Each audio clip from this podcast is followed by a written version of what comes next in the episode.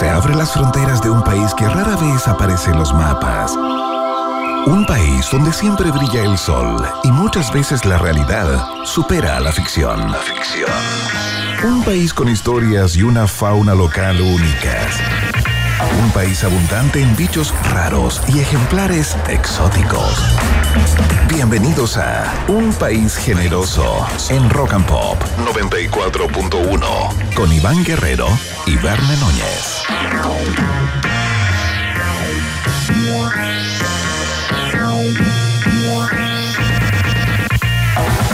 ¿Qué tal, ratitas y roedores?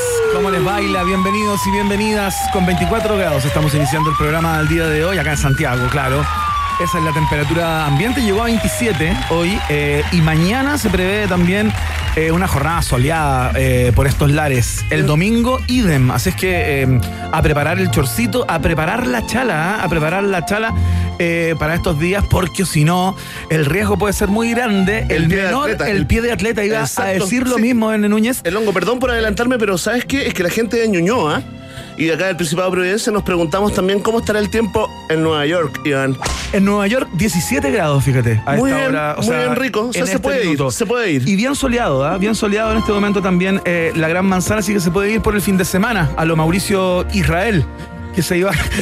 ¿Te acordáis que le corrían cuentos a Mauricio Israel que invitaba a las chiquillas Sí. como a comer ostras a Curaco de Vélez en Chiloé por el día? Sí, ¿Será verdad? Comprobadísimo, comprobadísimo. Por las propias, por las propias fuentes, ¿sabes? Era verdad. Esas mujeres que no valoran la imagen, sino que valoran, digamos, el interior, El de, las interior de personas. las personas, sí. Sí, así Es. Oye, eh, espérate que la gente vinculada al mundo del cine Nos pregunta, también de Ñuñoa, Ya. eh, nos pregunta cómo va a estar en París. En París, 16 grados. Mira, qué interesante parecido, ¿ah? el vínculo que haces con el mundo del cine, porque el programa de hoy va a estar prácticamente en su totalidad dedicado al séptimo arte, ¿ah? porque, bueno, como todos los días eh, viernes, conversamos con nuestros amigos y amigas del podcast No Sabes Nada, especializados en series No y sabes nada. en cine, y lo que hacen de alguna manera es guiar eh, tu ex- extravío de fin de semana en que te pasas saltando ahí, haciendo zapping en las distintas plataformas de streaming. ¿Qué veo? ¿Qué veo? ¿Qué está rankeando? ¿Qué es mejor? ¿Me dieron este consejo? No, escuche a José Bustamante hoy, Cierto. quien viene... eh, El algoritmo humano. el algoritmo humano, claro. Sí, el tipo que bueno. te dice qué es lo que está trendeando, qué es lo que hay que ver, siempre con novedades. por último a saberse el nombre del ingeniero que está manipulando tu, tu mente, tus gustos, ¿no? Conocer, saber que se llama José Bustamante ya es un avance, humaniza. humaniza. Exactamente, nos va a hablar, o en el día de hoy vamos a hablar de un clásico ya a estas alturas, un exitazo de HBO, le vamos a dar una vuelta a Succession y eh, una serie nueva que está dando bastante que hablar, eh, que en su música tiene a un chileno que de hecho ganó el Emmy por la música de, de White Lotus. Eh, Sí, agarró onda, fíjate, justamente después de la después de los premios Emmy, agarró mucha onda acá en Chile y también en Sudamérica eh, la serie por este datito. Claro. Supongo yo, estaba media perdida, era como una especie de joyita que comentaban algunos pocos, a diferencia de Succession, ¿no? Que está. No, claro. Ya es como un clásico, como hablar de. de- de Consolidada. Sí, claro. es como hablar de, de- la fiera. Qué excelente. Es como hablar de Llorana, de los Sucupira. Los referentes. Es como hablar de Romané, Oye. de Lea Mirko. Carné está en el suelo. Sí, pero está bueno, es pa- es para vincularme, digamos, con todos los públicos. Con toda la audiencia, abriendo cierto. audiencias. Es cierto, desde la 1 al E5. Ahí Excelente. está, un país generoso. Sí, pero no es de lo único que hablamos en el día de hoy. Ahí están las recomendaciones, pero vamos a hablar de un gran estreno eh, del cine chileno para el mundo. Es cierto, ¿ah? y además vamos a hablar con una actriz que ya, eh, a pesar de su corta edad, eh, ya tiene eh, características de ícono pop del cine y de la televisión chilena. Estoy hablando de la protagonista, entre otras películas, pero de esa maravillosa película llamada Machuca, ¿no? De Andrés Wood. Manuela Martelli estará acá ahora en su rol de directora, ¿no? Porque debutó con la película 1976 en la última edición del Festival de, de Cine de Cannes, ¿no? Donde, por supuesto, porque es talentosa, fue elogiada por la crítica y también eh, por el público. Mañana se estrena Hoy. en cines comerciales. Hoy, se hoy, hoy. estrenó ayer, perdón. Perfecto, ya. Ayer jueves se estrenó. No, no. Ya les vamos a contar de eso. Ya les vamos a Uy, contar de qué eso. rico. Y ahora sí que Manuela Martelli, para todos los fanáticos y fanáticas que quedaron, que quedaron esperándola el, el día miércoles acá en, en UPG, hoy nos viene a visitar acá al estudio para contarnos de esta vida nueva, ¿no? Que ya, que ya comenzó. Claro, estrenó oficialmente en el Festival de Cine de Valdivia ayer en salas y tuvo una pasada por la quincena de realizadores del Festival de Cannes, como tú mencionabas, Bené Núñez, y fue tremendamente aplaudida como un muy buen preestreno, se podría decir, en uno de los festivales más competitivos y más eh, destacados del mundo. Así es que no es cualquier cosa. Una gran conversación con Manuela Martelli en el día de hoy, haciendo su debut, su ópera prima en el cine como directora. Oye, Iván, perdón, es que me perdí un poco. ¿Qué día es hoy? Hoy día es viernes. ¿Qué pasó? Estamos entrando en modo viernes en un país generoso. Oye, el estudio está repleto de globos, de, pasó, chayas, de eh? serpentinas. ¿Sabes que no hay nadie de cumpleaños? No, sí. Es para celebrar la alegría de estar vivos. No, no, digamos, y, y De un saludo, y mandemos un saludo desde acá, la Franja Orquera, nuestra compañera eh, de, de cada día, ¿no? Eh, ah, está cumpleaños mañana. ¿Mañana qué signo es? Ah, ¿Qué signo mañana es? está cumpleaños. ¿Qué Es eh. Ah, justo, justo, casi escorpión. ¿El escorpión parte Oh, cuándo? ¿Los escorpiones parten- Libra, Libra. Ah, la balanza son los más desequilibrados. Dicen, no quiero, no estoy hablando precisamente de nuestra compañera, pero eso dicen. de Eso dicen, exactamente. Ahora, Hay gente gente, que se escapa a la norma. gente empeñosa puede ser tu mejor amigo o tu peor enemigo también. ¿eh? Y tú eres escorpión. Yo soy escorpión, te pico. ¿Y es, es verdad eso? Que te cuando pico. uno menos lo espera, de repente te clavan el Te aguijón. clava el aguijón, sobre todo, por ejemplo, si tú eres una rana y me estás ayudando a cruzar un río, Como la fábula. igual te pico. Mira. Y nos hundimos los dos nomás porque la naturaleza eh, del escorpión. ¿Y tú has sentido eso en ti? no, yo me siento como un escorpión como más, más pavo. Un escorpión pavo, un escorpión así como. Como con poco veneno. como esclavo de la, de la buena onda, de la Ya. buena vibra. Esclavo, absolutamente. Ah, quiero quiero mira. que salga el otro. Quiero Ya. que salga el otro. Pues, puede ser mi ascendente, si es que tengo el ¿Pero y ascendente. dónde tenéis en- la luna? En Pisces y el eh, la luna en, en Júpiter. ¿Cachai? Que yo soy La Aries. Yo soy Aries con ¿y dónde ascendente la- en Géminis. ¿En serio? Sí. ¿Y el sol dónde lo tenés? Y mi hermana. En, en Aries, po. Ah, perfecto, ya. ¿cachai? Sí, tienes Y razón. Mi, her- mi hermana es, Quedando expuesto. es al revés. Ella es Géminis con su ascendente en Aries. Oye, un saludo a tu hermana, ¿ah? A la Maida, sí. Sí, un saludo abrazo muy grande. Siempre abrazo. escucha. Un De vez en abrazo. cuando. Un abrazo y un beso, varios, varios besos. No, de- no, no, tu no, mamá también. no. Linda familia. Oigan, oye, a propósito, eh, no sé si te llegó eh, por WhatsApp esa, esas fotos del empalado de Vitacura. Bueno, sí, el hombre que se ocurrió un atravesó par de por días ya reja. eso, Sí, ¿no? pues ha pasado un par de días, pero fíjate que hoy día. Es un tipo que intentó entrar a robar a una casa en Vitacura, estas que tienen como rejas muy puntudas, muy filudas, de fierro. eh, Exacto. y se clavó ahí. terminó empalado a la altura de los genitales. De hecho, Claro. una parte de la reja traspasa uno de sus testículos. Es algo que ya es una imagen impresionante. se realizó. Es terrible. Si está tomando té, no vea la imagen No, ahora. no, Espera un rato. Después, en la noche puede ser que sea igual eh, eh, motivante en lo, en lo torcido, pero fíjate que la clínica de, universidad, de la Universidad de los Andes, ¿Ya? desde donde venían las fotos, eh, abrió una, una investigación. Ah, porque se filtraron fotos que son muy, por muy la íntimas. filtración, Sí. claro, eh, del empalado de Vitacura. Así que, eh, humildemente, sin saber Ese es como un anestesista, un, un tipo que estaba ahí como dijo, Oye, una foto y se la voy a mandar a un amigo. Obvio, quedó loco, pues tomó la foto. Le voy a mandar esta foto al Carlos. Que es piola. Y el Carlos ¡fua! ¡Pah! El Carlos ahí con todo el, el- el- el chat de los apoderados, el, de la Liga de Fútbol, La tiró los bomberos. La tiró WhatsApp. El del partido, el partido político, increíble, así que le mandamos un abrazo, digamos, eh, a toda la gente que ha sufrido esto alguna vez, ¿ah?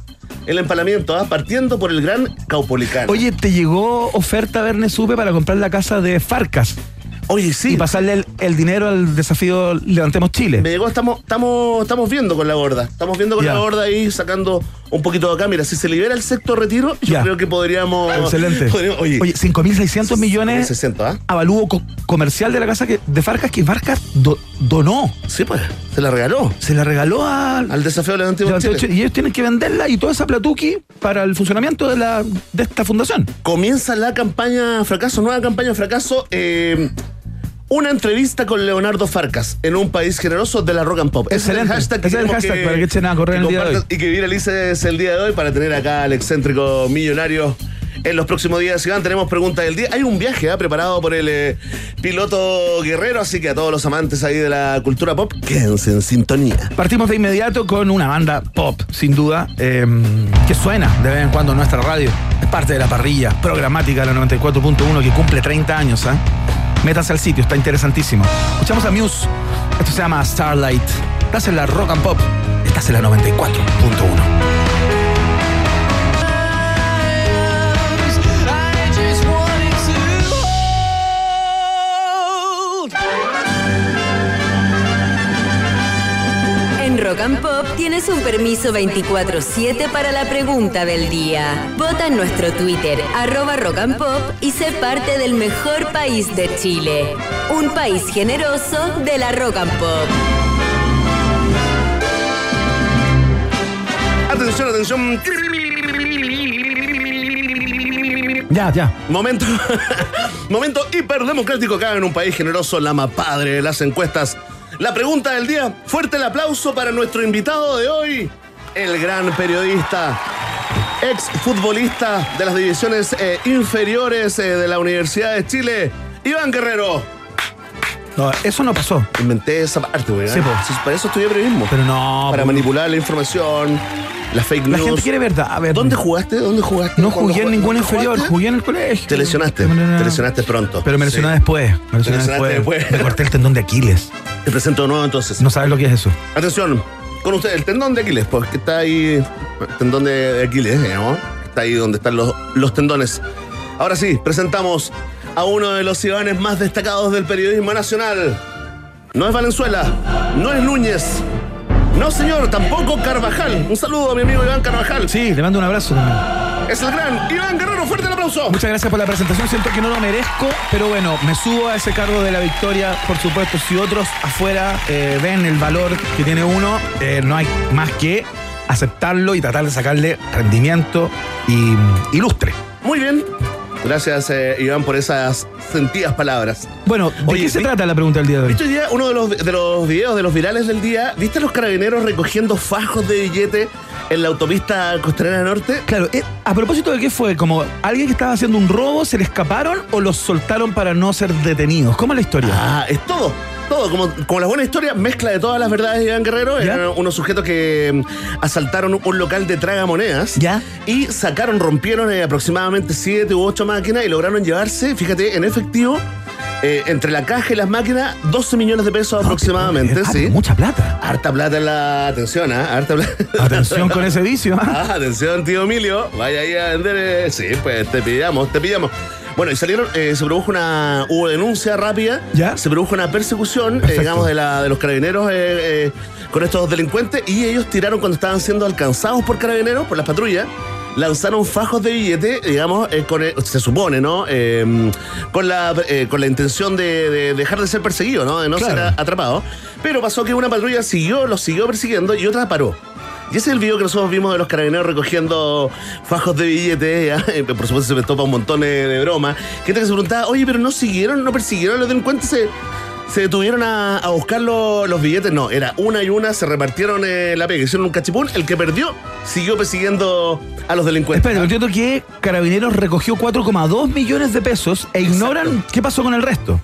Tal cual, 4.2 millones según el último arqueo de, de carabineros. Y por supuesto, si lo dice carabineros, es verdad. Mm. Y nosotros confiamos. Ah, eh, Sí, se informó también eh, por parte de, la- de los funcionarios policiales de que efectivamente no sabían aún dónde estaban los aproximadamente ocho palitos, eh, si se los llevaron eh, los delincuentes, digamos, o, o tal vez contaron mal, no sé, no se sabe todavía, Iván Guerrero, pero no en tal es la sospecha. No, no, no. Es injusto, es injusto. no habría por qué pensar mal de Carabineros. No, pues no, y aparte que eh, están pasando por un momento complicado, Iván, y, y, y el alto mando es una cosa y otra cosa es el carabinero de a pie. Ya, sigamos, ahí, sigamos, digamos, sigamos. rescatando perritos que están a punto de ahogarse en una Sigamos. reunión. ¿Cuáles son las alternativas, de esta pregunta del día? Vamos ¿O cuál es la pregunta? Mira, estos delincuentes ya robaron 12 millones desde el local de tragamonedas, lanzaron billetes en la costanera norte durante la persecución y Carabineros recogió 4.2 millones e ignoran dónde está el resto. Esta es la pregunta que te lleva como, digamos, eh, al sótano de tu ética moral. Es ¿ah? como el escrúpulo esto. Es un escrúpulo, por, por supuesto. Mira, atención, con tertulia. ¿Qué harías si ves que están tirando billetes en la calle? Por favor, les queremos pedir que aprovechen el anonimato de esta encuesta. Aquí no hay registro, no hay nombre, no, no hay ID. no hay Oye, ID. y según estoy viendo los resultados parciales, porque ya hay mucha gente votando y comentando en nuestro Twitter, arroba rock and pop, están votando como uno creería que, que el chileno vo- vo- votaría, digamos. Sí, ahí quedó, bueno, ahí que- quedó abierto esto. Eh, Sí. eh, es interesante saber, digamos, lo que, lo que haría la gente. Mira, atención, tenemos alternativas para todos los, los- los regalones. ¿eh? Ya, a ver. Si tú ves que están tirando billetes en la calle y los recoges, pero los devuelves, si eres de esos, si eres de esas, marca la alternativa. Ah, Ahí está, gracias, modelo que cisgénero. Atención, si tú los recoges, pero te los llevas, marca la alternativa. ve. Si tú primero, antes de decidir qué hacer, ves si hay cámaras por ahí y después tomas la decisión, marca la alternativa. Sí. Y si tú sigues de largo y, y por favor exiges que te crean esto, ¿ah? Si tú ves esto y dices, no, No, no. no son billetes míos, no me meto este en esto. dinero no me pertenece. Sigo a mi casa si eres de esos, si eres de esas. Hay una alternativa para ti y es la De. Ahí está, tremendo. Iván, ¿tú querías? Eh... Oye, Es una pregunta, eh, bueno, bien de escrúpulo. Pero no- Yo creo por que, ejemplo, se- si te yo creo que como con segui- billetes. seguiría de largo. Ahora, ahora, ¿no? Aire o no, aire. Te estoy impresionando. Sí, me estoy pensando un poco. Yo tengo una historia ligada a, esta, a, una, a una cosa similar. pero no ¿qué sé si contarla. Pero tienes un titular, ¿no? ¿Por qué te- así como en titulares? ¿Qué te pasó? No, lo que pasa es que yo vivía hace algún tiempo en un departamento eh, cuyo estacionamiento daba a una universidad ¿Ya? ¿Ya? en donde había un cajero Perfecto. automático. ¿Ya? Y un día, a través del estacionamiento de mi edificio, entraron unos ampones en una camioneta, rompieron la reja y todo, y hicieron volar ese cajero. Entonces todos los billetes, o una cantidad impresionante de billetes de 5 mil pesos, muchos, muchos, muchos, muchos, pero Ya. mucha plata en sonó- y billetes. sonó así como el Fue una bombazo, ya, fue un ya. domingo en la tarde, yo estaba en la casa. ¿Qué pasó? Claro. Y bajo, Y fuiste a ver. y no había prácticamente nadie en el edificio. Entonces estaba yo como, como medio solo con, con mi mujer que estaba con mi hijo, que era una guagua en ese momento, se, se quedó arriba y bajé solo. Y yo andaba con shorts, Ya. porque era verano. Ya, y te encontraste ahí como con un. Y me encontré que el, que el piso del estacionamiento eran solo billetes de 5 lucas. Uy, solo rico, billetes de pero 5 lucas. Un Pero sueño, un sueño. verne millones y millones de pesos. ¿Ya? Y te viste enfrentado. Y me había enfrentado Una a esa, a esa situación. Y, y de repente eh, empecé como Miraste, miraste. Pensé que no había nadie. Y, dije, ¿qué pasa? Esta plata se va a perder, Sí, pensé pues, yo. va a O sea, llegar se va a perder. Va a llevar cualquier eh, eh, gallo sin, sin ideas, sin proyectos y se la va a llevar. Exactamente. Exacto. Bueno, y el tema es que tuve como la pulsión de empezar a guardármela en los bolsillos. Y me guardé, Oye, y me guardé hartos billetes Como el lucas. millonario, como el Como el millonario, millonario, claro, todo lo que te quepa, Todo lo que me quepa en los bolsillos. Y te fuiste. Pero no, es que lo que pasó es que ahí empezaron a bajar algunos vecinos. ¿Ya? Y tú con las manos en los bolsillos. Y yo con las manos en los bolsillos para tratar de que no, ¿cachai? Y, y empezamos a hablar. Y la gente me hablaba y me decía, oye, ¿qué pasó? ¿Tú escuchaste? ¿Fuiste el primero en bajar? Sí, no, escuché. Y yo estaba con las Llaman a manos. los carabineros para que, para que nadie se lleve esta plata. Bueno, y estaba en eso conversando con dos vecinos, ponte tú, con mis bolsillos, con billetes.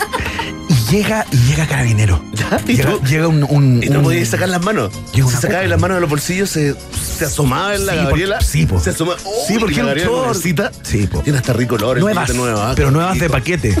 Y ahí yo dije, no, corro riesgo.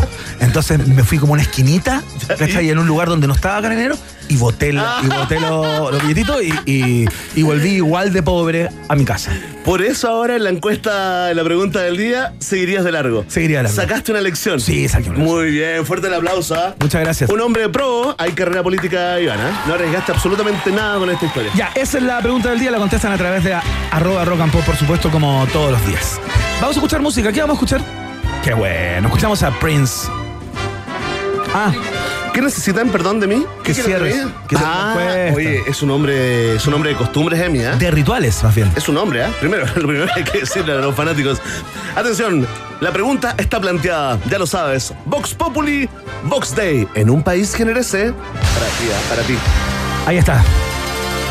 El niño genio de Minneapolis. Escuchamos a Prince a esta hora de la tarde con este 1999. Acá en la 94.1 Rock and Pop. Música 24-7.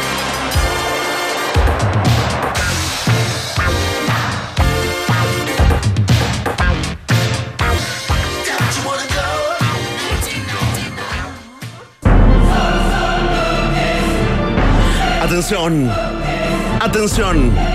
Rodeador, rodeadora, te quiero contar de Jack Daniels, por supuesto, que ha vuelto. Ha vuelto el hijo pródigo porque en Jack Daniels sabemos algo sobre etiquetas. Lo único que hacen es limitarte, a menos que crees tus propias etiquetas. Si no, ¿por qué crees que son un tenis y whisky? Es hora de crear tu propia etiqueta. Haz que cada momento cuente. Jack Daniels es parte de un país generoso. Ah, ya, todo bien en clave Carmina Burana. Sí, sí. Porque saludamos a un nuevo auspiciador, un nuevo socio estratégico del país, generoso a través de todas las plataformas de Rock and Pop. Porque todo lo que es gratis es bueno, pero una pizza gratis es absolutamente todo. Entra a pizzahut.cl, ingresa el código HOLAHAT y llévate una auténtica pizza americana familiar Meat Lovers absolutamente gratis. ¿Qué? ¿Qué? Absolutamente ¿Qué? gratis. ¿Qué? ¿Gratuita? por tu primera compra sobre 10 lucas, ¿ah? Con tu primera compra sobre 10 lucas, entra a pizzahut.cl, compra y gana. Pizza Hut es nuevo auspiciador de un país generoso. Un aplauso para Pizza Hut. Bienvenidos, ¿ah? Qué Bienvenidos. rico, qué rico. Ya lo probamos, ¿ah? Sí, Aprobada. sí, aprobada porque les tenemos que contar que nos mandaron en el día de hoy eh, un par de cajitas con esta pizza espectacular, así es que... ¿Le dejamos a Emi o no un pedacito? Que me estoy preocupado por. Sí, Parece le que dejamos. sí. sí, parece que hay uno. No, se la comió toda. Se la comió toda. Atención. Saludamos a nuestros amigos de CIDEF. También escucha esto a potencia, rendimiento y seguridad en una sola camioneta. Estoy hablando de la DF6 de Dongfeng, que la encuentras desde 14 millones 490 mil pesos masiva. Y ojo, ¿ah? incluye un bono de financiamiento de 500 mil pesos. Encuéntrala en CIDEF.cl. Esta promoción es válida hasta el 31 de octubre, así que te me apuras, ¿eh? Te me apuras. CIDEF también es parte de un país generoso. Si tienes ganas de comer algo rico, con buena vista, con buena música, con muchas opciones de cócteles, bien ubicado también, anda al Hotel No en pleno barrio Providencia. Tiene un restaurante espléndido en el piso 12. Puedes ver la comuna completa, ¿eh? perdón, en toda su totalidad. Tiene cócteles clásicos y cócteles de autor también. Reserva una mesa por Instagram o en su página web. Es la www.hotelnodo.com. Hotel Nodo está en el país generoso también. Vamos a ir a la pausa, Bene Núñez, y a la vuelta ya estamos conversando con la actriz y directora. De hecho, en ese rol eh, viene a conversar en el día de hoy Manuela Martelli porque ya está en cartelera, ya está lista y dispuesta para ser vista 1976, la ópera prima de Manuela Martelli. Tuvo un aclamado debut en eh, la quincena de realizadores de Cannes, luego se estrenó oficialmente en Valdivia y ya está en los cines para, para que la vean. Vamos a hablar de este nuevo rol de la actriz Manuela Martelli como directora. Tremendo, ¿ah? ya la vi, ¿eh? Increíble. Icono pop total, ¿ah? Icono pop. Sí, certificada por un país eh, generoso.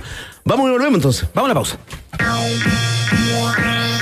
No te separes de la 94.1. Después del corte, Iván Guerrero y Berna Núñez siguen izando con solemnidad la bandera de un país generoso en Rock and Pop.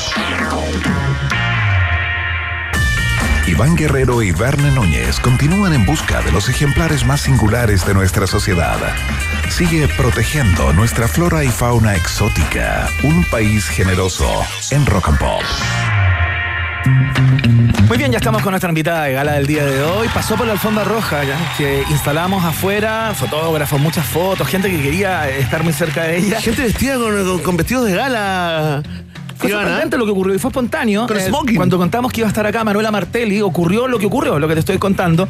No viene en su rol de actriz esta vez, sino en su rol de directora, porque su ópera prima ya está disponible para ser vista, está en cine, se estrenó a- ayer justamente, luego de una exitosa pasada por Cannes, luego su estreno en Valdivia y ya está en cines 1976. Se llama la primera cinta de Manuela Martelli. Manuela, bienvenida, muchas gracias por estar. Fuerte el aplauso. Muchas gracias por invitarme, No, gracias a ti. por el espacio. Gracias a ti, Manuel. Además que nos, nos contabas, teníamos la duda acá como eh, GPS, ¿no? Ubicarte geográficamente. Y estás viviendo ya como entre Alemania y Chile, ¿no? Sí. Así está la vida. Y, y me ha tocado moverme mucho, la verdad. Sí, en, en Chile durante todo el rodaje, que fue en, en plena pandemia. Claro. Y después viajes para allá y para acá, y bueno, y el estreno que fue en, en Cannes, y después ah, la película ha hecho un, un bonito recorrido Ajá. por distintos lugares. Oye, ya vamos a hablar de la película, nos vamos a meter de lleno en el argumento también para que las personas sepan eh, de qué va. El y, final también, eh, Y no, vayan no al cine. No, no, vamos a al final no, no lo vamos a contar. Eh, esta pulsión de dirigir, Manuela, yo me imagino que después de hacer tantas películas, de habitar el mundo del cine, ¿no? Eh, durante tanto tiempo, claro, en un minuto decís, yo quiero estar sentada ahí también, y si tienes una idea, bueno, vamos, ¿no? Algo así, como, ¿desde cuándo que estáis con este, con este bicho? Para mí fue al revés. La verdad que eh, yo tenía muchas ganas de hacer cine. Ya. Eh, era de adolescente una gran amante del cine, quería hacer cine. Ya. De repente se presentó la oportunidad de actuar en una película. Claro. Y, y para mí era el- el- la excusa perfecta para estar dentro de un set de cine. La puerta, la puerta de entrada. Sí, digamos. total, quería estar ahí. Esto es Be Happy, ¿no? El recuerdo de la de Justiniano, claro, claro. Sí. Y claro, entré sin saber a lo que a lo que estaba yendo un poco. Ajá. Muy, sí, como me gustaba actuar igual, me gustaba actuar, entonces era como algo medio como natural, Claro. no era tan raro, pero lo que quería era dirigir. A mí, Manu- mi- Manuela, eh, eh, me estaba acordando de esto también porque en una conversación con, con Sebastián Lelio, en un momento él nos dice, yo hubiera sabido lo que era esto de ser director de cine, o sea, es que no tomo este camino por ningún motivo, estamos hablando de alguien que es feliz con lo que hace, le va bien, eh, digamos, ha sido reconocido, entonces fue como impactante eh, en un momento, digamos, eh, cuando se habían ganado el, el Oscar con la mujer fantástica, diciendo, diciéndole así como, yo jamás hubiera tomado este camino, o sea, es tan difícil, me decía, Erne, tú no quieres hacer cine, es tan difícil todo, bueno, y, y te devuelvo, ¿no? Esa, esa reflexión, eh, Manuela, es así, es meterse, digamos, en las patas de los caballos en una, en una empresa imposible. Absolutamente, yo estoy con Lelio. Yo siempre, te juro que cada tanto me acuerdo eh, de que yo estaba entre estudiar cine y, y- y ser médico, y la verdad es que siempre pienso que ser médico habría sido una opción un poco Más más. fácil. Sí, sí. Oye, eh, hablemos un poco de la película. Leía por ahí en algunos reportes que se han hecho ya, eh, a propósito de todo lo, de lo, de lo bullada que está, ¿no? Eh, de que, claro, hay muchas películas sobre la dictadura, grandes películas que cuentan grandes historias sobre lo que ahí ocurrió, ¿no? Todo ese horror que vivió Chile todos esos años. Eh, tú te metiste en una pequeña gran historia, ¿no? Eh, te metiste más como en la cocina, como en la intimidad, es como la vida íntima de la, de la dictadura un poco, ¿no? Cuéntate un poco de qué va la, la película. Bueno, la película va de. es la historia de Carmen, que es una mujer de 50 años, burguesa, de clase acomodada, ¿Ya? Que eh, decide arriesgar su vida para ayudar a un joven que está asilado en la iglesia de un cura muy amigo de la familia y muy amigo de ella, el que, con el que ella tiene mucha cercanía. Ya. Y ahí, bueno, ella entra en un circuito de la vida clandestina. Ajá, mira. Se topa con otra realidad. Eh, es- Cruza una frontera, digamos, cruza, cruza el río. Sí, cruza el río, sí, y eso la vuelve una heroína, una heroína anónima. Eso es lo que me interesaba a mí en el Ah, fondo, perfecto. meterme, Claro. como dices tú, en la, en la microhistoria que en realidad es la historia que la gran mayoría de nosotros vive, ¿no? Nos- nosotros construimos historia todos los días y a mí Claro. me interesaba meterme ahí, en esa historia que se construye en la cocina de una casa, Ajá. que es la historia que, que vivimos la, la mayoría. Son pocos los que están firmando los tratados en Claro, el fondo, ¿no? exactamente. Es, un- eh, es una clase muy, muy privilegiada que te diría que sigue siendo bastante parecido hoy en día. Total. Eh, Los que están será- como en esa primera línea. tú. Sí, será el 1% los que están ahí. Sí, y menos también. Sí. Oye, Manuela, y, Claro, y y- menos. y esto lo sacaste, digamos, está basado en alguna en algún caso real, alguna historia que te llegó, o, o estamos hablando de una de una ficción, digamos, histórica. Mira, es, es un Frankenstein de historia ¿Ya? esta película. Partió siendo una historia muy autobiográfica. Yo me puse a investigar sobre mi abuela materna, que fue una abuela que no conocí, que, me sentía heredera de una sensibilidad que venía de ella, que era una mujer muy adelantada a su época, pero también bajo las estructuras de lo que significaba ser mujer en los años 70. Eh, y partí por ahí investigando sobre ella y de ahí fui sumando historias de mujeres anónimas. A mí me interesaba recopilar esa historia viva, esa memoria que está, que está en, en el aire, pero que no está en los libros, está, están- en realidad está en los en las personas, Ajá. en esa memoria oral. Entonces me co- conversé con muchas mujeres y también con hombres, gente que vivió ese periodo de, de distintos lugares. Eh, y ahí fui como armando este personaje que, como te digo, es ese Frankenstein de, de la historia de varias mujeres anónimas. Claro, claro. Oye, y recién ha pasado tanto tiempo, digamos, eh, de esto, y recién se están eh, armando, digamos, esta historia de héroes o heroínas eh, anónimas. Es como, es como un registro nuevo, son historias nuevas que están saliendo después de más de 40 años. Esto es, es- es notable, ¿no? Sí, claro, que yo creo que hay algo de, de querer eh, revisar la historia, em, de- como dices tú, desde otro lugar, porque también me parece a mí que este- esta cosa, este mito de que en el fondo el cine revisa la historia y se mete en la dictadura y qué sé yo, que también es un 10% de las películas las que revisan Claro. la- esa- ese periodo. Ese dato, estamos hablando de datos científicos. Sí, Ah, para todo- 10%. Esto, ojalá que lo Súper escuche. interesante para toda la gente que dice, ah, Sí. otra película más. Estaba pensando en mi madre y mis tías. Sí. Oh, el cine chileno siempre dicta la dictadura, siempre No es así, vos, 10%. ¿Sabes qué pasa? Que yo creo que eh, la existencia del cine hoy en día es tan baja que romper con ese, con ese estereotipo es difícil porque la gente no ha visto lo último que se hace. Eh, y, y- y, bueno, y espero, yo he sido una gran eh, luchadora por porque las salas de cine vuelvan a tener el público que tuvieron, porque me parece un- Sí, una claro. Eh, experiencia tan maravillosa estar metida en una sala con gente que uno no conoce. Siendo testigo de una película en una sala oscura. Hay No, algo yo- tan mágico ahí. Ah, es sí. otra cosa, pero como, como todas las leyes del péndulo, está volviendo. Hace poco conversamos con, eh, con un gerente de una, de una, de una, acá, de una gran empresa de cine y sí, había, había optimismo de nuevo, había esperanza. Rondaba el amor. Un saludo, Uy, no. Alberto Blas. Oye, eh, ¿siempre pensaste en Aline Kummenheim? ¿Esta relación viene como de Machuca? Sí, o sea, eh, yo no es que pensara cuando estábamos haciendo Machuca, ¿no? Pero, pero mm, la conocí a ella, la admiraba mucho como actriz. Cuando el guion empezó a tomar forma y yo, yo empecé a entender para dónde iba la película, pensé al tiro en la Lin y filmamos un teaser juntas Ajá. y eso nos permitió ir pensando, el, porque fue an- mucho antes de rodar eso. Entonces nos permitió con todo ese tiempo eh, ir pensando junta el personaje. Incorporamos también eh, características de su propia abuela, Mira. que también fue una mujer muy rupturista, rompiendo un montón de barreras de esa- en esa época. Eh, y entonces, claro, fuimos como haciendo este trabajo colaborativo de construir el personaje y yo em, seguía escribiendo pensando en ella. ¿Buena dupla, digamos, para ti? Sí, Ya. increíble, increíble. La línea es una gran actriz y una persona muy interesante Mm. también.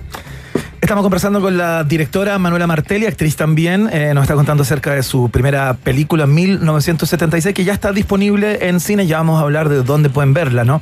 Eh, respecto del oficio, Manuela, de dirigir. eh, porque yo supongo que cuando uno hace algo por primera vez, un oficio al que seguramente tú le tienes bastante respeto, obviamente, lo has conocido por dentro, ¿no? ¿Cómo es esa aproximación para validarse ahí? ¿Cachai? ¿Cómo? Porque yo me imagino que cuando uno llega como director o directora, primera película, más bien pollo, ¿no? Pisa huevos un poco. Eh, y yo supongo que debe haber gente que trabaja en este mundo hace bastante rato que que mira como un poquito por sobre el hombro eso, ¿no? ¿Cómo ha sido tu proceso personal de empezar a hacer algo por primera vez? Fue, un, bueno, súper, proceso súper largo, que fue un gran aprendizaje. además. Ajá. O sea, esto duró ocho años y desde que yo empecé con esta historia, que como te digo, era una historia súper personal, eh, y me costó darle forma, o sea, me costó, fue, fue un- ese proceso largo de entender cómo es que se le da forma a una idea. Claro. para una, una forma cinematográfica, ¿no? Eh, y fue como hacer un doctorado, la verdad. Total. Eh, y aprendiendo en el camino con, con otras personas. O sea, lo conversaba con Alejandra Moffat, que es codirectora. Ella también, o sea, era como un aprendizaje mutuo. Ajá. Y de ahí todas las otras personas que se fueron sumando. Ahora, cuando ya la película tenía guion, que yo creo que fue trabajado con tanto tiempo, eh, sumar al equipo no fue tan difícil. Ya. Sí, y, y fue muy lindo además cómo se fue formando el equipo, mucha gente que hacía lo que mm, su, su trabajo por primera vez, o sea, tomaba ese rol por primera vez, o, o- o que era que estaba empezando, entonces también fue bonito como estar empezando juntos. Claro. Qué buena. Oye, Qué buena. ¿y cómo te sentiste? Vamos, a- vamos al- a la cosa práctica, ¿no? ¿Te gustó dirigir? Eh, eh, ¿Descubriste en ti una directora eh, ruda, una directora sensible, comprensiva, blandita? ¿Por dónde? ¿Cómo, cómo te autodefinirías, Manuela, dirigiendo? Bueno, yo, yo trato de, de ser lo más transversal posible, o sea, de buscar otros modelos de, de ejercer liderazgo. Liderazgo, claro. Ya, sí, ya. Y, y yo creo que en parte también eso es como un aprendizaje que nos ha dejado esta ola feminista, ¿no? De buscar otras maneras de ser líder. Em, de manera más transversal, siendo como siendo más democrático en el, en el ejercicio del poder, entre comillas. Em, Ahora, a veces es, es- es un equilibrio entre como cuánto uno escucha, cuánto Claro. uno tiene que defender lo que piensa. eh, Y algo que está en construcción, imagino también, ¿no? Es finalmente tu primera experiencia. Como que vais construyendo también ese personaje, ese- esa lideresa, ¿no? Claro, claro, eh, también es un aprendizaje ahí en la marcha. Mm. Pero como te digo, a mí me tocó trabajar con un equipo maravilloso que eh, creo que fluyó mucho la, la colaboración. Y además con dos productores, eh, o sea, son cuatro los productores, eh, Dominga Sotomayor, Andrés Wood eh, y Om- Omar Zúñiga y Alejandra García. Y, y Omar mira. y Alejandra estuvieron muy, muy presentes en el rodaje. Eh, fueron grandes com- colaboradores y, y compañeros. Qué buena, qué buena esa, digamos, ese trabajo con, eh, con Andrés Wood eh, después de tanto tiempo, porque a pesar de lo joven que eh, Manuela tiene ya casi una treintena entre largometrajes, cortometrajes, películas que ha dirigido, ha participado de, de alguna forma. Hay, hay vida y obra a pesar de, de ser una sub 40, Manuela. Pero te quería contar algo que lo, lo comenté acá también con, con Iván porque llegué alucinado. Fíjate que eh, logré sentar a mi hija de 12 años a ver Machuca. Cachai que la competencia es fuerte, po, o sea, para sentarla a ver una película chilena, ¿cachai? Que más encima, no, como, como no le hicieron el año, no le hicieron este año, es como una película vieja, para, para, para, para gente de 12 años. Dos horas sentado. Claro. ¿no? la, la volvimos a disfrutar con mucha emoción, te quiero decir, y te quiero contar de que eh, luego, al día siguiente, mi hija invitó a sus compañeros a ver Machuca. Y después se juntó con otros amigos a ver Machuca de nuevo, ¿no? Entonces, obviamente que te quiero, te quiero preguntar por ese personaje Silvana, por esa experiencia, ¿no? Del año 2004, eh, ya, y si, y si está destacado, ocupa un lugar destacado en tu, en tu vida y obra, digamos, eh, en- en el cine. Sin duda, o sea, para mí fue una experiencia maravillosa desde lo que viví en el rodaje, que además fue muy especial porque creo que a propósito de la memoria viva, nosotros trabajamos con gente que había vivido ese periodo, entonces todas estas marchas que tiene la película, esas escenas de marcha, esas escenas multitudinarias, em, fue, fueron- fue como revivir ese, Claro. ese momento. Se sintió rea- real, digamos. Sí, era como un viaje en el tiempo. Claro. para mí, que no había vivido ese periodo. Eh, y después, el eh, lo que pasó después, las repercusiones que tuvo, fue, en fondo, para mí, entender el sentido que tenía hacer películas. Claro. sí. Ah, ahí se te apareció en el fondo esto. Esto es algo importante, esto es algo donde se puede eh, eh, lograr contar un mensaje en todo el mundo. Yo en esa época andaba viajando y veía las pancartas en los paraderos, en los buses de Machuca, y te quiero decir que sentía un orgullo. Saltaba el chauvinista, pero era un orgullo rico. eh. Total, total. Y, y es eso, o sea, generar diálogo, que haya comunión. Sí. Oye, Ma- Manuela, nos contabas que como muchos creadores, real- real- realizadores de esta, de esta época, te tocó filmar en pandemia, eh, con todas las dificultades económicas, psicológicas que ello, que ello implica, ¿no? Y me estabas contando un viaje a Argentina en auto. Cuéntate un poco los avatares de filmar en pandemia. Bueno, o sea, claro, total. to- eh, muchas restricciones que hacían del trabajo algo un poco más como menos orgánico, porque también hay algo tan corporal en la dirección, en la actuación, y uno quiere estar junto, y uno quiere estar mm, tocarse, Claro, hay claro. algo físico. Eh, entonces, claro, era una sensación un poco como eh, de, de impotencia, así, pero eh, pero bueno, tuvimos, por suerte no tuvimos ningún caso de COVID, o sea, tuvimos mucha suerte Mira. también. Y teníamos que ir a filmar a Buenos Aires, porque parte, algunas escenas se filmaban en Buenos Aires. Eh, y los vuelos estaban cerrados, no había vuelo. eh, y de repente, y esperamos, esperamos, esperamos. Teníamos que viajar un día, estaban, seguían cerradas las fronteras, esperamos un montón de días. Finalmente se abre la frontera y tenemos que viajar en ese mismo momento. Claro. Antes de que cerrara la frontera a las tipo 5 de la tarde, entonces tuvimos que agarrar un auto, correr. Eh, fuimos los primeros en pasar la frontera y, y después hacer una cuarentena todos juntos en un departamento en Mendoza. Qué locura. Bueno, hay un guion, ¿eh? Todo por la. Sí, Ojo, total, hay total. otra película dentro de la película ahí. Oye, estamos, presentando ¿no? la, la- la película de Manuela Martelli, dirigida por Manuela Martelli en 1976. Te quiero contar de que ya se estrenó, se estrenó el día de ayer en varios cines en salas de Santiago y regiones. Búsquenla, eh, búsquenla y sin dejar de disfrutar el presente, de vivirlo, ¿no? Pero, pero ya estás pensando en lo siguiente, Manuela. ¿Hay alguna historia ahí que esté, digamos, eh, pidiendo transformarse en película? Sí, porque como te digo, duró tanto el proceso. Es tan eh, difícil financiar una película, además, película de época, primera, primera película, que es lo que decía y tú. O sea, Claro. también eh, es difícil convencer de que alguien financie algo de una persona Claro. que nunca ha hecho nada. Hay que validarse, ¿no? Claro, entonces fue tan largo que yo entre medio para no volverme loca empecé a escribir otras dos películas. Ah, ya. Eh, Muy bien. Y que tienen que ver con esto. O sea, a mí me, me- me sigue interesando el tema de la historia. La memoria. Sí, sí. Y la memoria desde otro lugar, de tratar de reescribir, porque reescribir la historia y revisitar la historia, pero mm, desde otro punto de vista, porque creo que también se genera cierta inmunidad a los puntos de vista. Cuando se repite mucho un, un lugar desde donde Claro. uno visita. Se sienta como una verdad, digamos, ¿no? Sí, y Claro. también la gente genera anticuerpos, como un poco Claro. lo que pasa con esto que hablábamos de los lugares comunes, ¿no? Estos estereotipos. Entonces creo que la mejor manera de romper eso es investigando desde otros lugares, como metiéndose desde otros lugares y en este caso lo que hace la película es meterse ahí en, el mundo doméstico en el fondo. 1976 se llama la ópera prima de Manuela Martelli. Para aquí les vamos a explicar, Manuela, a todos quienes nos escuchan, eh, esto seguramente ya lo han o- oído, ¿no? Pero lo difícil que es para una película que no entra en la categoría de blockbuster, digamos, mantenerse en sala, y es importante ir el primer fin de semana y el segundo fin de semana. Sí. Como ir al cine. Ir, ir y apoyar el cine chileno y, y además eh, eh, creo que es una bonita experiencia. O sea, yo realmente creo que eh, Qué bueno, dilo, dilo, dilo. Está buena la película. está buena, está, buena. de verdad. Oye, a propósito de lugares comunes. Pero va- sí, hay que ir, eso, Ah, sí, sí. hay que ir, hay que ir ahora, este fin de semana o el próximo, porque realmente las películas duran, mm, Sí, así, sí, po, duran- un duran abrir y cerrar de ojos. ¿Se, se cierra, digamos, el, el camino de la actuación o o está totalmente abierto en el futuro, Manuela? No, está abierto para mí, sí, para mí hay un diálogo ahí Mm. con las dos cosas que es súper interesante y que para mí tiene más que ver con el proyecto que el rol, Perfecto. sí. Manuela Martelli, Súper bien, po. directora de 1976 en el país, generoso de la rock and pop en el día de hoy. Manuela, que te vaya muy bien, mucha suerte eh, y a ir al cine. Pues hacemos el llamado, nos sumamos al clamor. Vaya, al- vaya al cine. Vaya al cine. Muchas gracias por el espacio. De nada, muchas gracias. Gracias, Manuela.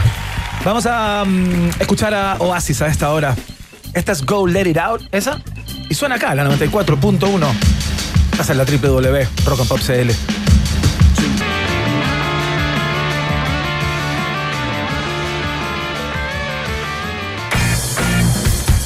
Atención, atención, sí, a ti te hablo, ratita, roedor, roedora, viajeros y viajeras, porque Rock and Pop 30 te regala pasajes a Miami. ¿Escuchaste bien? Ahí está. El ex funeque Will Smith lo avala. Porque cumplimos 30 años justamente en la 94.1 te premiamos con lo que sabemos que te gusta viajar. Porque a ti, a mí, a todos nos encanta. Gracias a Sky, que cuenta con la flota más nueva de América, ¿no? Vas a poder hacerlo. ¿Cómo participas? Es muy fácil, solo tienes que entrar a la bóveda Rock and Pop 30 años en rockandpop.cl y seguir las instrucciones. Esto es importante, te hablo a ti, joven rebelde. Sigue las instrucciones. Podrás ganar dos viajes a Miami para ir a disfrutar de la playa, el sol, la música. Gracias a quién? A Rock and Pop y a Sky, por supuesto. Aprovecha, en nuestro sitio web están todas las coordenadas, por supuesto. Así que muchas gracias a nuestros amigos y amigas de Sky por ser parte de esta tremenda celebración. Son los 30 años en Rock and Pop. Oye, qué buena que está la bóveda del rock, ¿ah? Está buena. Métanse el tiro eh, los rockadictos ahí a rockapop.cl. En Jack Daniels sabemos algo sobre etiquetas. Lo único que hacen es limitarte. A menos que crees tus propias etiquetas. Si no, ¿por qué crees que son un Tennessee Whiskey?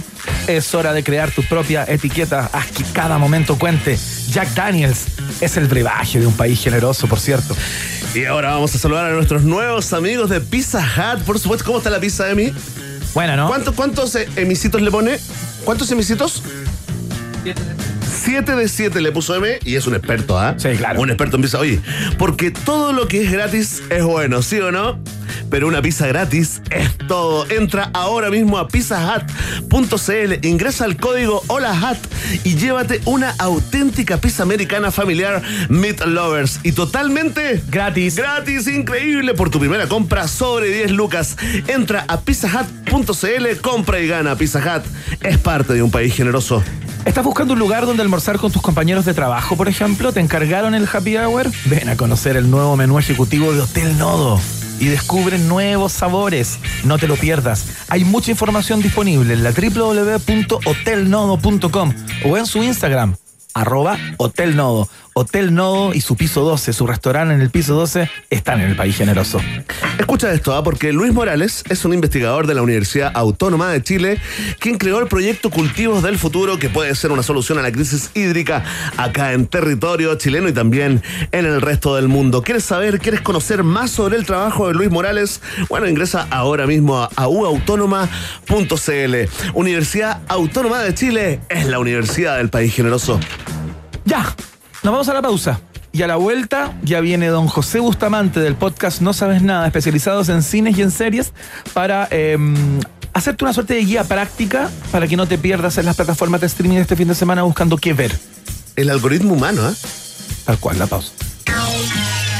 Después de la pausa, Iván Guerrero y Berna Núñez continúan ampliando las fronteras mentales de un país generoso. Aquí en Rock and Pop 94.1. Los jaguares de la 94.1, Iván Guerrero y Berna Núñez ya están de vuelta con Un País Generoso en Rock and Pop. Sí, ya la reconocieron, por supuesto. Son los Bunkers, que tienen ya dos estadios Santa Laura vendidos. Entiendo que quedan entradas para el concierto en Concepción. Vuelven en Gloria y Majestad el 2023. Los escuchamos con uno de sus grandes clásicos. Esto se llama Miéntele, acá, en la Rock and Pop.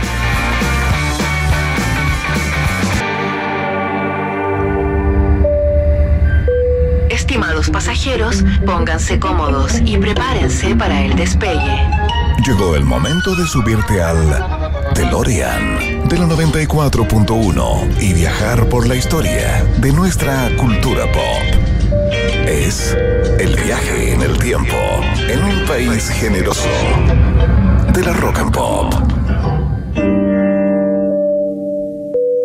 Primera estación.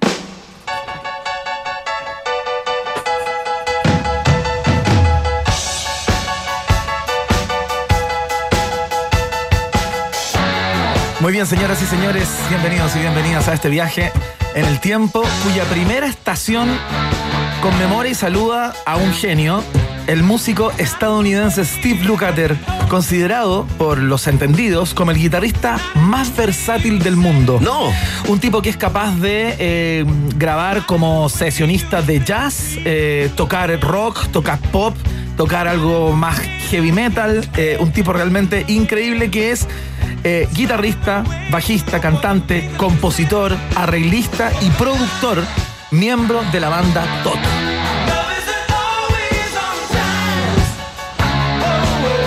Esa parte pensé. Wow, wow, wow.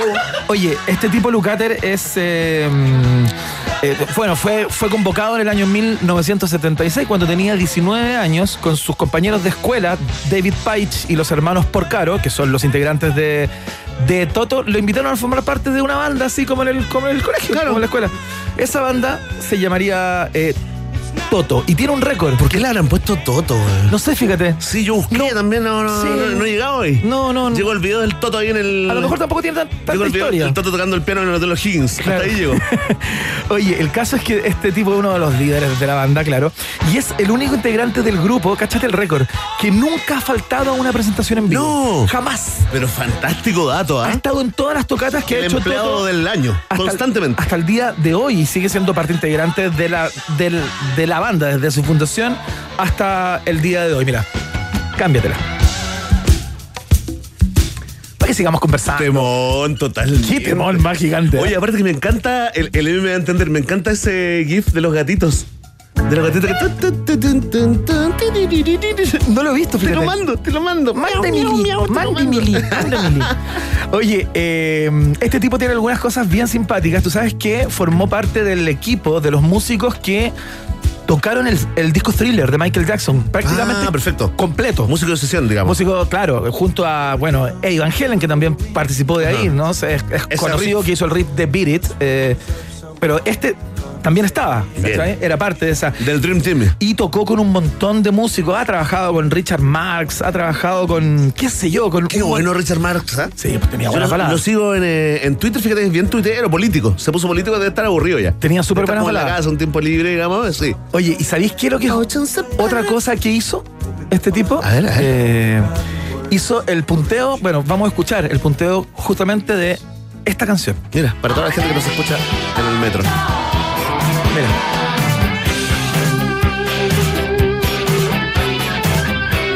El punteo de físico. Es el Lucater, sí, po. Bien. Te sacaste gato, ¿ah? El rata inmunda. El punteo de Physical es de Steve Lu Lukather. Mira, ahí sigue.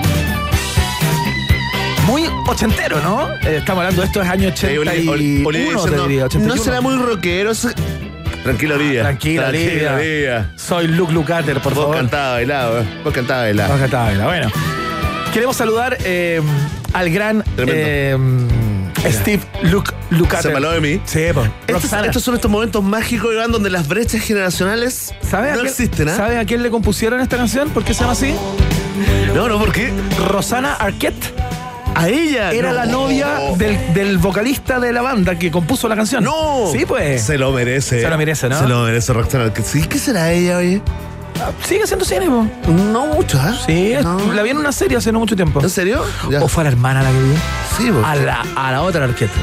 Está la Roxana y la Patricia. Y la Patricia, a la Patricia Ya, la Patricia era como activista, no la contratan mucho, ¿ah? reclama a ella. Y la, y la otra, Rosana Arquette, fue también eh, de las primeras que denunció a. Al gordo de, Al chanchito gordo este de del chanchito Hollywood. de Ebra, Al sí, porque quedó también, Sí, quedó offside también, quedó offside del- de la industria. Así que vaya un abrazo para ellas con, eh, con, con un abrazo. Bueno, la primera estación entonces para Steve Lukather, uno de los líderes. Lo perdimos, Emi, ¿eh? Lo perdimos. Sí, la cagó. ¿Qué pasa, Toto Emi? Emi Toto. Ya vamos a la segunda estación que también trae a una grande, pero por otra cosa. Próxima estación. Es una canción muy conocida, pero forma parte del, eh, del cancionero de Madonna. Y la estamos citando en el día de hoy, no en tanto cantante, pero sí en tanto ícono cultural, ¿no? De toda una época. Porque, Día Mundial del Nightclub hoy día, ¿sí? No, Ah, ya, ya. bueno, esta, esta, esta canción se llama Erotic. Sí, pues. Y la estamos escuchando porque un día como hoy, eh, un día como hoy y un día después de que se publicó esta canción, hizo calzar todo. Muy bien, muy bien. Apareció el libro Sex ¡No! de Madonna. Oye, lo tuve, Yo también. lo perdí. Mira. Hago un llamado a ese, su- a ese amigo mío, estoy seguro que un amigo me lo robó. A ese Seguro. amigo. Tú sabes quién eres. Por favor, devuelve y no me ayudes más a cambiarme de casa. Bueno, como dicen los gringos, Sex es un coffee table book escrito por la artista con fotografías de Steve Mason, un reconocido fo- fotógrafo de moda de Vogue, ¿no? De aquella época. Estamos hablando del el año 92. El 92 lo sacó, mira. Año 92. ¿Cómo pasa el tiempo? Eh, se puso a la venta con un comic book, con, o sea, con un libro de cómic, más eh, este sencillo en un compact disc llamado Erotic. Y coincidió con la publicación al día siguiente del disco Erótica. Perfecto. Salió, el o sea, salió todo Bien junto. hecho. El paquetito. Como un pacto El calle. paquetito de Madonna. Exactamente, tal cual. Eh, ¿Para qué te voy a contar lo que generó este, este libro, ¿no? Donde ella interpretaba a Mistress Dita, ese era el personaje que se fotografiaba, digamos, eh, en homenaje a la actriz alemana Dita eh, Parlo. Eh, la cantidad de críticas negativas por parte de los medios de comunicación, los conservadores, los grupos eh, de mujeres antiporno, ¿no? Sí, que pues, decían, ¿por qué Madonna se metió en esto? Pero no era porno, ¿ah? No era No era porno, yo- pero, pero... ahí ves la, eh, la foto increíble esa eh, haciendo, Haciendo dedo en la- dedo. en la carretera Sí. eh, desnuda, güey. Bueno, casi todas las fotos las sacó en New York City y en Miami, fundamentalmente en su casa de Miami, en su mansión. Y sabéis que tiene súper pocas fotos. La gente piensa que está llena de fotos, pero tiene alrededor de una docena Ajá. de fotos. Pero se sacaron más de 20.000 para elegir 12. Imagínate. Y está lleno de escenas sadomasoquistas, tiene como algunas alusiones al sexo a- anal, mucho cuero. Mm. Estaba mucha- partiendo ahí. Estaba partiendo Madonna en. Estaba partiendo sus nuevas prácticas. Claro, mucho cuero, mucha cadena, mucho bondage, ¿no? Estaba como todo ese mundo bien, bien expresado ahí. Y sabéis de lo que me enteré leyendo sobre este libro, Cuenta, que cuenta. en ese momento, y que aparece también en el libro, en, en una foto, la mm, esta chica pololeaba con, eh, ¿Con quién Va- pololeaba, con eh? Vanilla Ice. No, ¿Tú ¿en serio? eso? Bien, Vanilla, no tenía No idea. tenía idea, Vanilla Ice, un one hit wonder Ice, gigante. Ice, baby. Y nada más. El, el que le robó, al que le robó esa línea de abajo. Y así estaba con Madonna, ¿cachai? Cara dura. Bueno, el libro se iba a llamar X, ¿no? Antes que Sex, pero ese mismo año salía Spike Lee con la película Malcolm X. Entonces Madonna dijo, no, ¿sabéis que no? No, ¿sabes qué? Me va a eclipsar. sí. Me va a eclipsar, así que Sex. nomás. Sí, hagámoslo más fácil para el, para el público. Bueno, eh, quedó la tendalada en todo el mundo y por supuesto lo único que hizo fue eh, empujarla más todavía a ese sitial de, eh, de rupturista, de, cambi- de, de cambiadora de...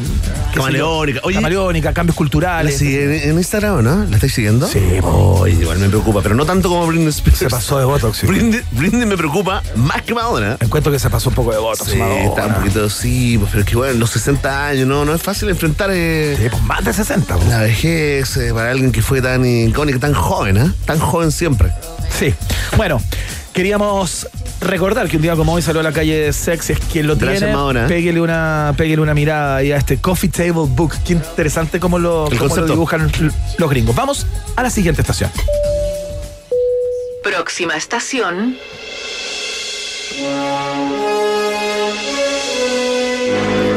Es 21 de octubre y en Chile y en el mundo se celebra el Día Internacional de Volver al Futuro. Sí. Es el Día Mundial de Volver al... al futuro, pero hay muchas personas que dicen, ¿y por qué es el 21 de octubre el día del futuro? Lo que ocurrió que en el em, en Volver al Futuro 2, em, la secuela de Robert Zemeckis, ¿no? Director, la, la producción de Steven Spielberg, todos saben.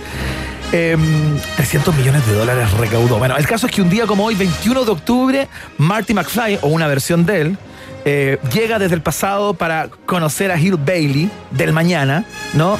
Dando origen a esta fecha conmemorativa. Digamos que el 21 de octubre del año 2015, 2015, claro. aparece en el panel de, eh, de Doc Brown, ¿no? De, de- de Christopher Lloyd, el personaje que interpreta Christopher Lloyd. Y a propósito de eso, eh, se celebra en Chile y en el mundo. De hecho, hoy día estaban llamando a eh, usar el hashtag, ¿no? Sí, claro. Eh, Back to the Future Day. Ese era el hashtag. Están dando que- entrevista también. Sí, pues. El Doc con Marty McFly, oye, está con, está, es súper heavy como lo, lo que produce ver a, mm, a Michael eh, J. Fox Sí.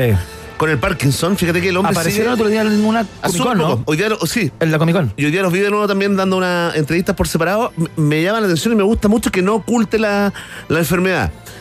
No, No se se guardó. puede ocultar. No, Ah, digo, pero no se ah, guardó, dices no, se, que no se retiró. Está claro. Y, oye, y- y- es heavy. O sea, uno tiene una impresión como, como de un Parkinson suave, movimientos No. de mano, pero es Sí. súper, súper A mí heavy. me impacta igual verlo. No, sí, es A impactante. mí me parece súper impresionante verlo. Es impactante. Así que le mandamos un abrazo a Michael Fox, ¿ah? Tremendo. Por Gran supuesto. actor. Oye, Toto se llamaba por el perro del mago de Oz, nos dice arroba Rosimbo. Ah, muchas gracias, Así Rosimbo, que que nos entrega el dato. no necesitamos más fact-checking. ¿Dónde estamos? ¿Cuándo? Nos dirigimos a Hill Bailey, California, a las 4.29 pm del miércoles 21 de octubre de 2015. Responde el Dr. Brown. ¿El año 2015? ¡Estamos en el futuro! Dice Marty. Emocionado. es el diálogo ¿ah? para los fanáticos. el diálogo en español, ¿no? Traducido al español. Ya, Tremendo. tremendo. Ya, vamos a la próxima estación. Próxima estación. Cáchate el hit. Tremendo. Cáchate el hit que te saco, porque un día como hoy el dúo sueco Roxette sacó eh, al mercado el que debe ser su disco más exitoso, ¿no? Se llama Look Sharp, claro, en el año 1988. 88. Y esta es la canción que los instaló, que los puso en otro lado, po. Dress for Success, que eh, se convirtió rápidamente en una canción en el top de charts en Suecia y llegó al, eh, al número 14 del Billboard Hot 100 en los Estados Unidos, eh, cosa que no había pasado, o sea, yo, yo creo que había pasado con ABBA en algún momento Claro. y después nunca más ocurrió con una banda sueca.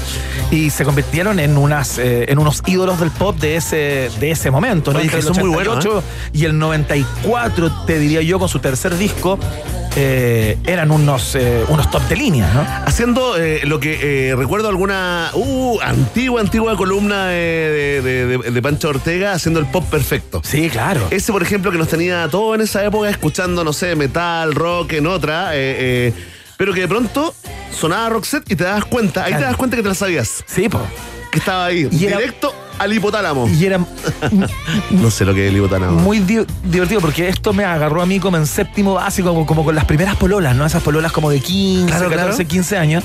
Y uno peleaba contra que te gustara Roxette. po. O sea, Claro. estaba mal visto Es muy pop, no es muy pop. estar tan en el pop cuando, cuando, a, cuando a uno le gustaban bandas que no estaban en el mundo del pop. Sí. Pero sigue pasando hasta el día de hoy. Me acuerdo que una polola eh, me pidió que fuéramos al, al, al concierto an- harto tiempo después, cuando estuvieron acá en Chile, en, en San Carlos, de Apoquindo, ¿no? ¿Cómo se llamaba la, la polola? Pregunta la gente en, Da lo mismo. en Twitter. Y el caso es que yo me negaba, me negaba, me negaba, y, y al final ya dije, ya vamos, vamos, ya vamos, mi amor, vamos, mi amor, ahí, bolas tristes, parte. y, y llegamos al concierto y me las canté todas. Todas, porque me las sabía y me gustaban en el fondo, como esta, mira.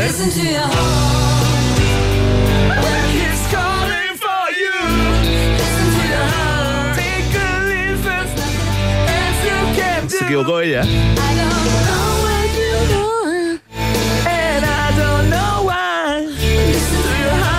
Bueno, Bueno este lento. Bueno este lento. Bueno el blue, ¿ah? parte, Bueno el blue. parte de este mismo disco, justamente, Look Sharp de Roxette. Oye, mira, mira, dice.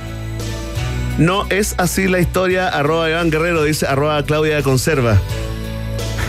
No, no era mi polola, está loco, claro, conserva mucho mayor que yo. Nada que ver. No es así la historia, dice arroba Teresita Reyes. Sí. Mucho no. mayor todavía también. no se te ocurre, estúpida. Bueno, el caso es que las dos que ya escuchamos no eran los únicos hits de este disco, porque también estaba esta. A ver, a ver. Ah, no, pues. Esta es. ¿Cachai? Ya tenéis como tres temas de primer orden en un mismo disco. Porque está en nuestra. Estaban tocados por la varita. Totalmente, ¿ah? Bueno, Y aquí canta harto él, el otro. El otro de la banda. claro, parte cantando él y los coros los, los canta ella. Bueno. Recordamos entonces la aparición en el mercado de Luke Sharp, el segundo disco de Roxette. Vamos a la siguiente estación. Próxima estación. destroyed R2. But our only hope is to destroy it before it destroys us. But hiding is useless now. With the Death Star, they'll continue to go on destroying systems until they found us. Lo que estabas escuchando, Oh. Bene Núñez, es la audición de Carrie Fisher a los 19 años cuando la sentaron en una silla con un pro- pro- productor al frente y tuvo que tirar línea de Star Wars Claro. para quedar en la película. Su casting. Su casting. Tremendo, Es tremendo parte archivo. del, cas- del casting justamente de esta actriz de cine y tele, guionista, escritora, Carrie Fisher, hija de la- del cantante Eddie Fisher y de la actriz Debbie Reynolds. eh, La queremos a Carrie Fisher, ¿ah? la queremos, A la princesa Leia. Sí. Ahí, te- ahí sí que tenéis un icono pop. po. ¿Te acuerdas del pin ese? Sí, po, O sea- que salía la bachelet con el peinado. Con el Lo- peinadito, sí.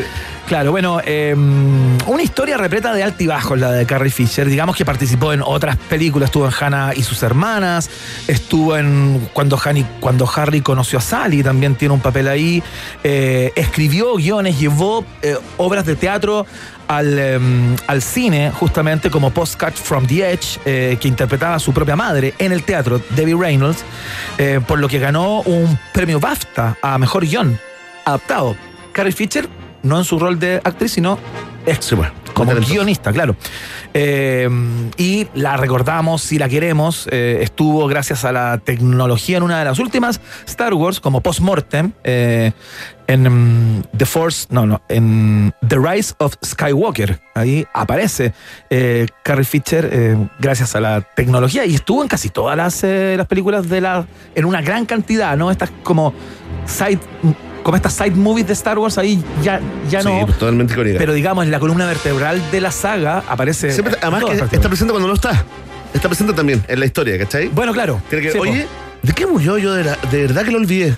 ¿Tiene que ver con, con alguna enfermedad? No, tuvo, tuvo, no, tuvo un vuelo entre Londres y Los Ángeles en que tuvo una emergencia médica y como una descompensación eh, bastante importante. La tuvieron que internar cuando llegó a LA, venía volando desde Londres justamente eh, y una semana después muere, fíjate, por un, por un problema como multisistémico.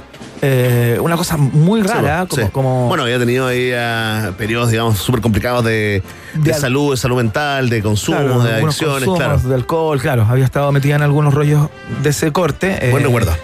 Y muere, fíjate, hace en el año 2017, en diciembre, el no, el eh, 27 de diciembre del año 2016. Qué buena memoria. eh, muere. Cuatro días después de experimentar esta emergencia durante este vuelo entre Estados Unidos, eh, entre, entre Londres y Estados Unidos.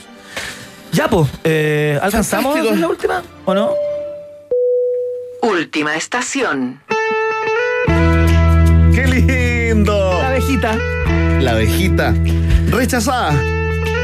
Exactamente, en el año 1995 eh, estuvo a punto de formar parte del Club de los 27, pero él murió a los 28 años.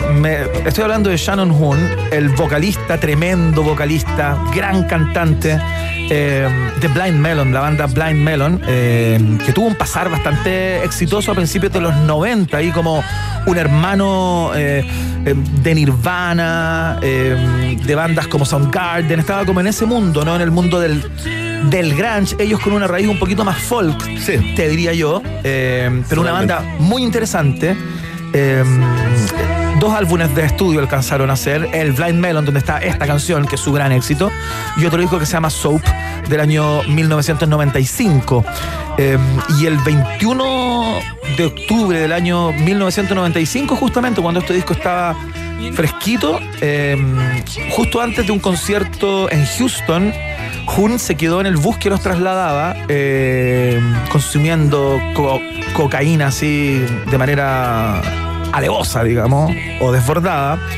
Y cuando al día siguiente tenían que hacer la prueba de sonido y lo fue a buscar el sonidista porque seguía encerrado en el bus y estaba, estaba muerto. Lo encontró muerto y, ahí- y termina con el futuro de una banda, pero promisorísima. Eh, Pero nos dejaron ese video, ¿ah? nos dejaron ese video que es un hit, claro. De la Eh, viejita. ¿Qué cosa? y grandes canciones también, de hecho. Así es que, mm, bueno, una lástima. Lo recordamos entonces. Lo recordamos. Se ganó Eh, su estación en el viaje en el tiempo Se ganó su estación. ¿ah? Exactamente, el señor Jun. Entonces, eh, le mandamos un abrazo al cielo. Tremendo artista. Esto cerramos. Fantástico. Un aplauso para el piloto guerrero. Oye, mira, Motor Crew y Def Leppard anuncian visita a Chile ahí, ¿eh? 3 de marzo en el Estadio Bicentenario de la Florida. Vamos a saludar a nuestros auspiciadores.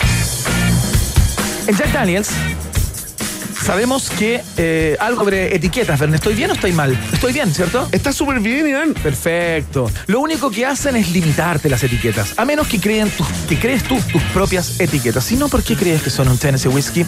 Es hora de crear tu propia etiqueta. Haz que cada momento cuente. Jack Daniels está en el país generoso. Atención, porque celebramos nuestros 30 años de rock and pop con excelentes concursos. Ponle oreja a esto, ¿no? Tenemos un sorteo que te va a encantar.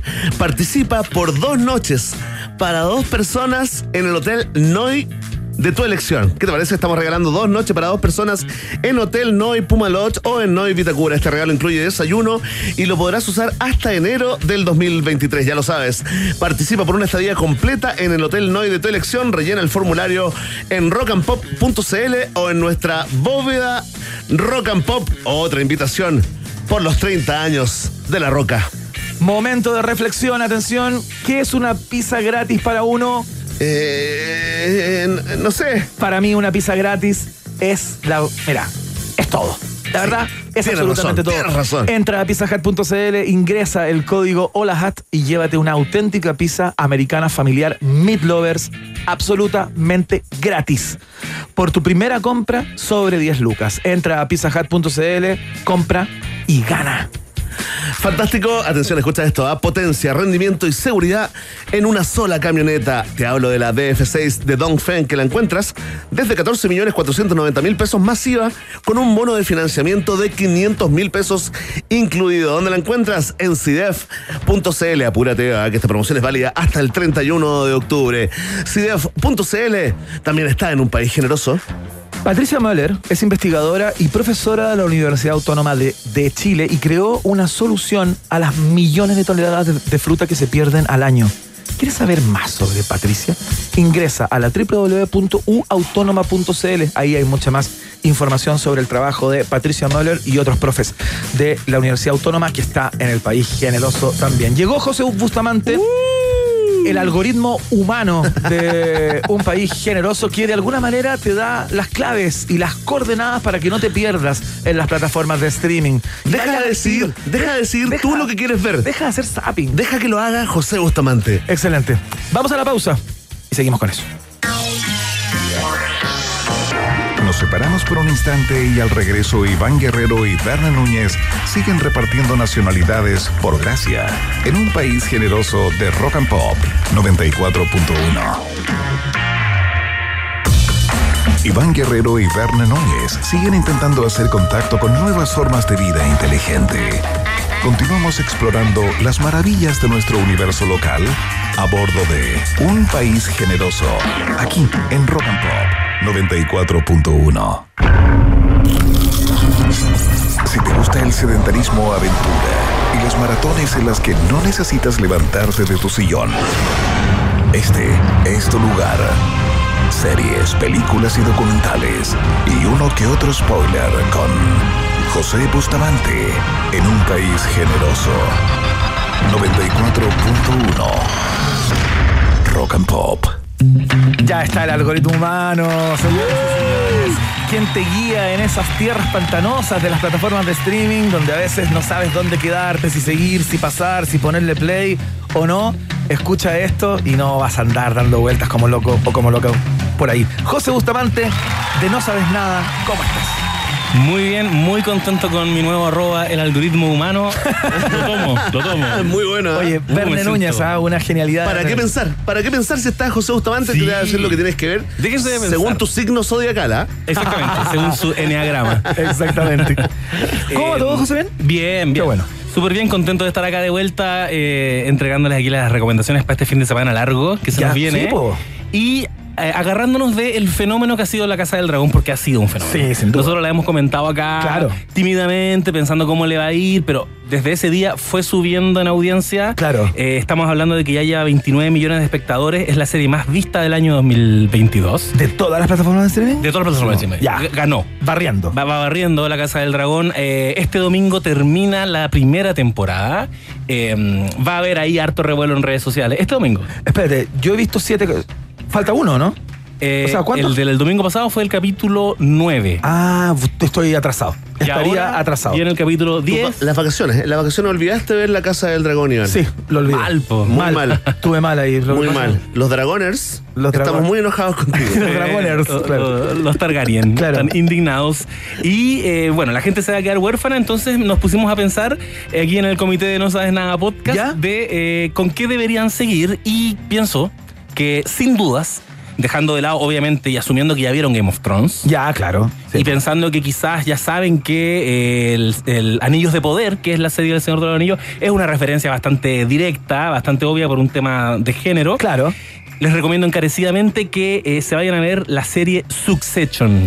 Ah, ya. O sea, nos vamos del, del, del Sí. pasado, del pasado, del pasado, nos, nos venimos Nos vamos- al, al sí. presente, pero es la intriga política finalmente. Es la que- intriga política, es otra serie de, de HBO. Si, si están viendo La Casa del Dragón, probablemente tienen acceso a HBO. Claro. Si no han visto Succession, yo diría que estamos hablando de lo mejor que se está. que- la mejor serie vigente Ajá. actualmente. Es una cuestión impresionante del año 2018, eh, que todos los años en que está nominada a los Emmy, uno sabe que eh, va a arrasar. Sí, pues y se ha llevado todo. Y se ha llevado todo. eh, ¿En qué temporada va Succession? Succession empezó en julio a grabar la cuarta temporada. Hay tres temporadas en este minuto. Ah, perfecto, pero ya están grabando una cuarta, o sea, vienen, viene algo nuevo. de- Se, de- se viene, sí, Succession. sí, no, eh, van a seguir sacando temporadas.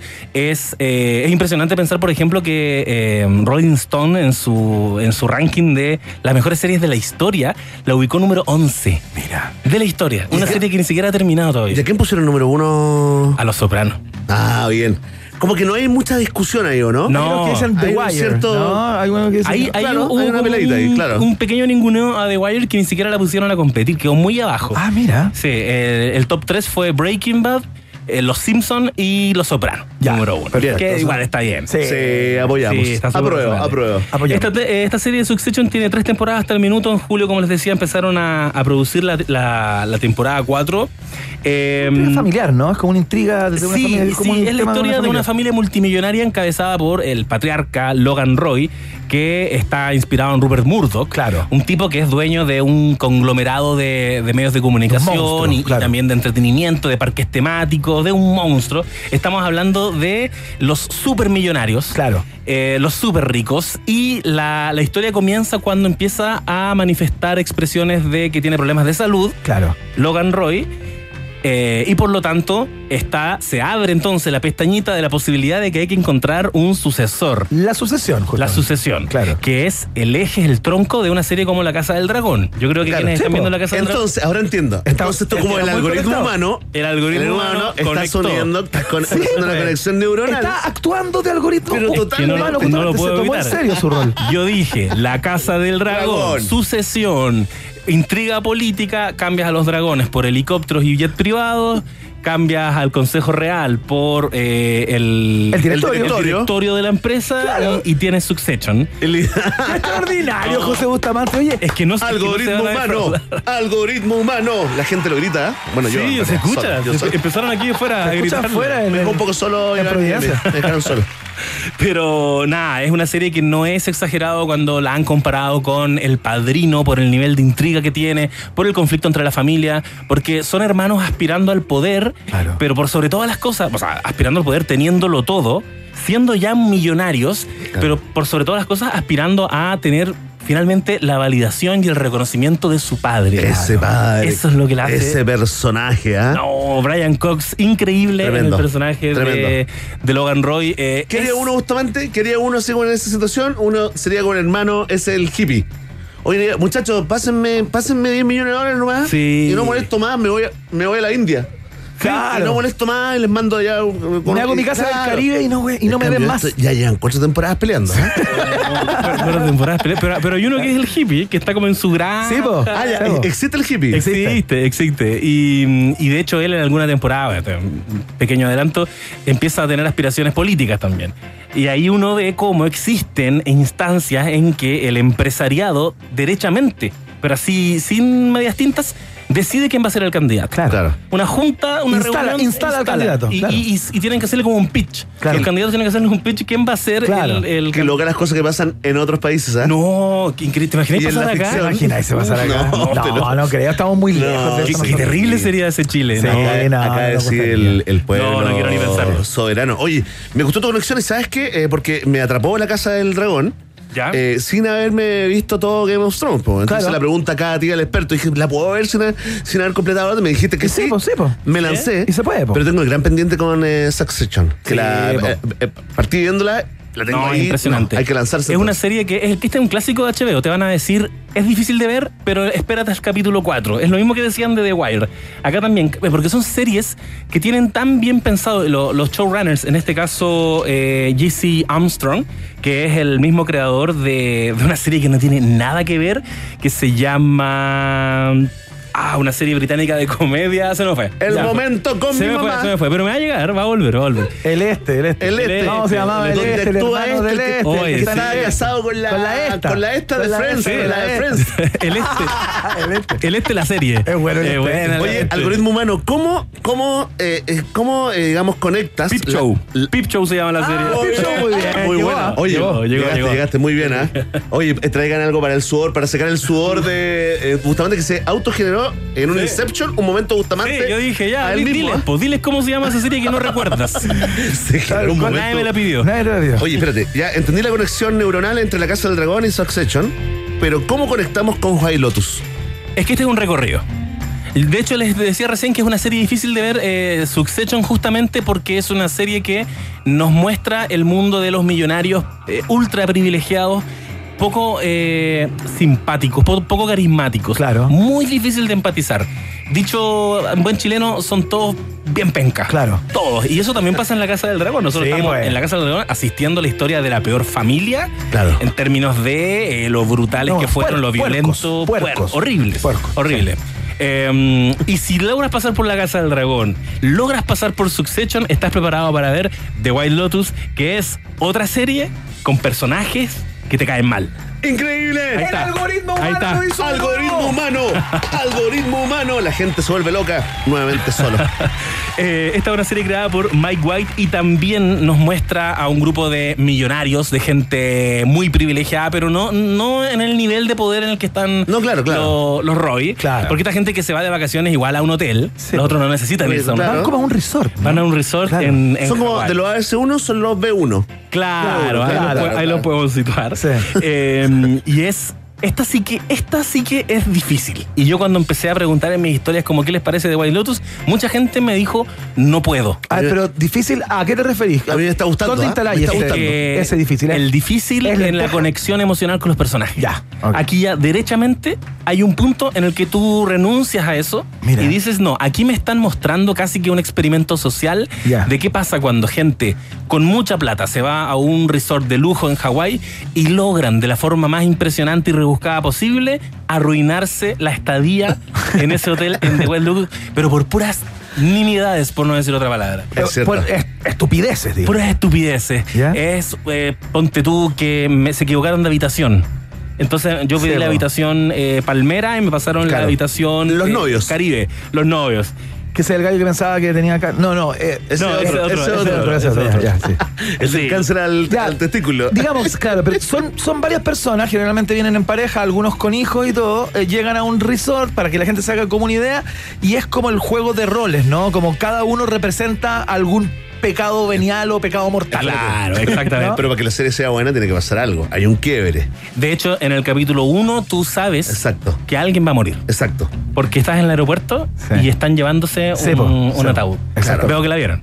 No, Sí, me la- quedo Yo clarísimo vi- no, yo La estamos viendo. ¿ah? he visto como tres capítulos. Oye, no, eh, me está gustando. Mira, no por ser chauvinista, pero cuando me enteré que el chileno había hecho la, la música incidental, un chileno tan, tan, tan conocido para nosotros que ni siquiera notamos el nombre. Decimos el chileno de White Lotus. Cristóbal Tapia. Listo, muchas gracias. Se agradece ese dato. Porque además, quiero decirte que le puse oreja, le puse atención a la música y entiendo por qué eh, ha destacado. Es realmente una joya la música, la es música muy buena. esta serie. ¿eh? Está muy buena y yo siento que nos evoca varias cosas. Está sirve para enfatizar este ridículo de esta gente que está que siente que conectó con la naturaleza y con lo salvaje. Hay varios de ellos que, que expresan eso. Hay el, el Sí, hijo de, de esta familia, Sí, claro. de la mamá que es empresaria y que siente que aquí se aquí se halló. Claro. Y estuvo una semana en Hawái. Muy Rapanui. Ese Muy- es el efecto de Isla de el- Pascua, el de Gente Isla que de llora en el aeropuerto. Gente "Ay, no, me, no me quiero ir El de la isla. sudeste asiático.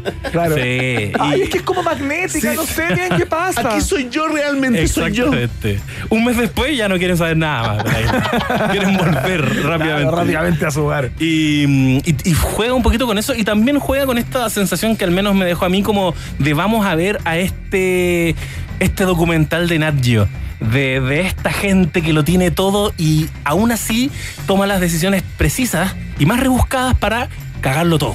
Ya, perfecto. destruirlo todo. Y con esa musiquita así como media Está como buena la, tribal. la serie. Es interesante de ver, más allá de que sea buena. O sea, tú la estás Eh, recomendando eh, por algo, ¿no? Es interesante de ver y más interesante se volvió porque yo mientras la veía sentía y me evocaba un poquito a Fargo. Que Fargo es una serie antológica de, de cómo un, De personajes, un tipo muy ¿no? torpe por indecisiones y por decisiones eh, erradas termina desbordando su vida. Se va todo y a la con- cresta. Y con un humor negro, pero, Sí. pero no de chispazos, te diría yo, sino con un humor negro permanente. Exactamente. Una atmósfera oscura permanente. Que también lo no tiene. Claro, que también lo tiene. Que es el ridículo de esta gente ultra privilegiada, eh, enfrentándose a situaciones súper súper eh, poco relevantes, pero que ellos las hacen crecer un montón.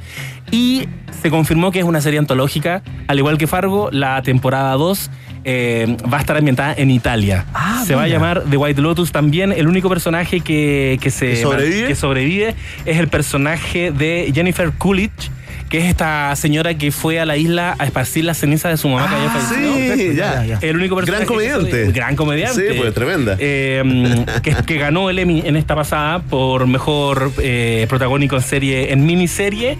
Y también se incorpora Michael Imperioli, que lo van a recordar por el personaje de Chris Moltisanti en Los Sopranos. Mira. Hace mucho tiempo que no lo veíamos en pantalla. Qué buena. Está súper interesante lo que van a proponer acá, que parece que The Wild Lotus es una franquicia que existía en muchos países. Ahora vamos a ver qué pasa cuando este tipo de personajes se reúnen en, en el- en la sede que tienen en Italia. Tremendo, José. Oye, las coordenadas de No Sabes Nada para, para aquellos eh, eh, incautos que aún no escuchan el mejor podcast de cine y series de Chile. Encuentro heavy que no estén escuchando No Sabes Nada Podcast, Increíble. pero igual les recomiendo que vayan a Spotify No Sabes Nada Podcast, Instagram No Sabes Nada Podcast también y en Twitter no sa- NSN-podcast. Fantástico. Ah, ¿Y tu cuenta, y tu cuenta personal? ¿A mi cuenta José? personal? ¿Sí? En, en Twitter, eh, arroba urgente difundir. Arroba urgente difundir, arroba buena epic en Instagram. Se y viene quiero- arroba algoritmo humano, ¿eh? Se viene. arroba algoritmo humano que desde el lunes y un saludo, un abrazo. Me enteré esta semana que tengo un compañero que escucha Un País Generoso y no solo eso, sino que escucha este bloque. Ricardo, te mando un abrazo, me comprometí a, Oye, a fantástico. ¿Sabes qué? Nos sumamos a eso porque la cantidad de cariño que estamos recibiendo con, con Iván eh, en la calle, eh, Iván la otra vez saludado ahí en una, en una obra. Sí, en una en construcción, obra en claro. construcción. Con mucho cariño también. Hoy día Alejandro Parga, eh, digamos, eh, conductor de Uber, eh, que también lo escucha eh, todos los días, me pidió un saludo, me dijo que le, le dejé el auto pasado, no sé a qué, pero bueno. Oye, así que le mandamos un saludo, por supuesto, y abrazamos Claro, a, toda la, a toda la gente que se suma a esta gran familia roedora. Muchas gracias justamente por la columna del día de hoy. Realmente espléndida. Justo cuando te despido, prende su videíto y su cosita. Tan Estamos haciendo la historia, ¿ah? Tan El mejor, el mejor. que lo han de ver. Ya. Nosotros saludamos a nuestros auspiciadores a esta hora. Y partimos saludando a Jack Daniels, porque en Jack Daniels sabemos algo sobre etiquetas. Lo único que hacen es limitarte. A menos que crees tus propias etiquetas. Si no, ¿por qué crees que son un Tennessee Whiskey? Es hora de crear tu propia etiqueta. Haz que cada momento cuente. Jack Daniels está en el país generoso. Listo, atención, llegó la temporada de conciertos y díganme que no es fome cuando te quedas sin gigas y no puedes grabar a tus artistas favoritos y no puedes subir ese video a Instagram para decirle al mundo que estuviste ahí. Increíble, Berné. Oye, Iván, ¿tienes la solución para eso? Sí, tengo la Ah. solución, pero me tienes que esperar un poco. ¿Y cuál es? Ah, por supuesto. Prefiero que la digas tú. Mira, yo creo que la solución me tinca, que es eh, agregarme a tu plan de Entel ahora mismo, ¿no? Ah, exactamente. Con los nuevos planes adicionales Te Sumo, puedo añadir a quien quiera con los mismos gigas, minutos, SMS y roaming que yo. Y por solo 9,990 pesos cada uno. Mientras más planes sumes, mayores serán los descuentos en el total de tu boleta. Qué buena noticia que todos tus planes sean Entel. Te conviene. Entel, contigo en todas, también es parte de un país generoso. Atención que SIDEF se la juega por los emprendedores. ¿ah? Tu negocio puede crecer, le pone alas de alguna manera. Compra tu camión TM3 2023, cabina simple o cabina doble, desde 9 millones 90 mil pesos masiva. Un camión para tu pyme, increíble. Eh, con bono de 300 mil pesos. SIDEF, garantía, da confianza. Atención, te quiero contar una historia, porque Luis Morales es eh, investigador de la Universidad Autónoma de Chile y es quien creó el proyecto Cultivos del Futuro, ¿no? Que puede ser una solución a la crisis hídrica acá en territorio chileno y también en el resto del mundo. ¿Quieres saber, quieres conocer más sobre el trabajo de Luis Morales?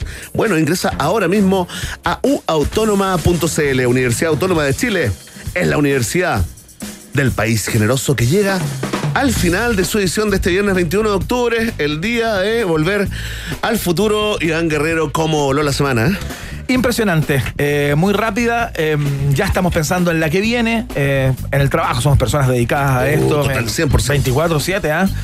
Sebastián Piñera no fue el primero que trabajó 24-7. Aquí ya estábamos hace rato mira cómo le fue. Sí, eh, sí. Vamos a. mm, Emi, muchas gracias por la puesta al aire el día de hoy, por esta semana. Connie Zúñiga estuvo en la producción periodística, por supuesto. Eh, muchas gracias también. Y nosotros nos encontramos el lunes. Te dejamos con Sergio Lagos y tus 30. eh, este recorrido que estamos haciendo a propósito de los 30 años de Rock and Pop, las mejores canciones desde el año 2022 hasta el año 92. Fantástico, y yo me paro porque Bustamante está esperando hace rato acá eh, para salir de- del estudio. Oye, un abrazo grande a todas las ratitas y roedores y el lunes a las 6 de la tarde una nueva liturgia informativa acá en la 94.1. Nos vamos con Wizard, con su pipita de hash. Esto se llama Hash Pipe. Suena acá, en la 94.1. Chao.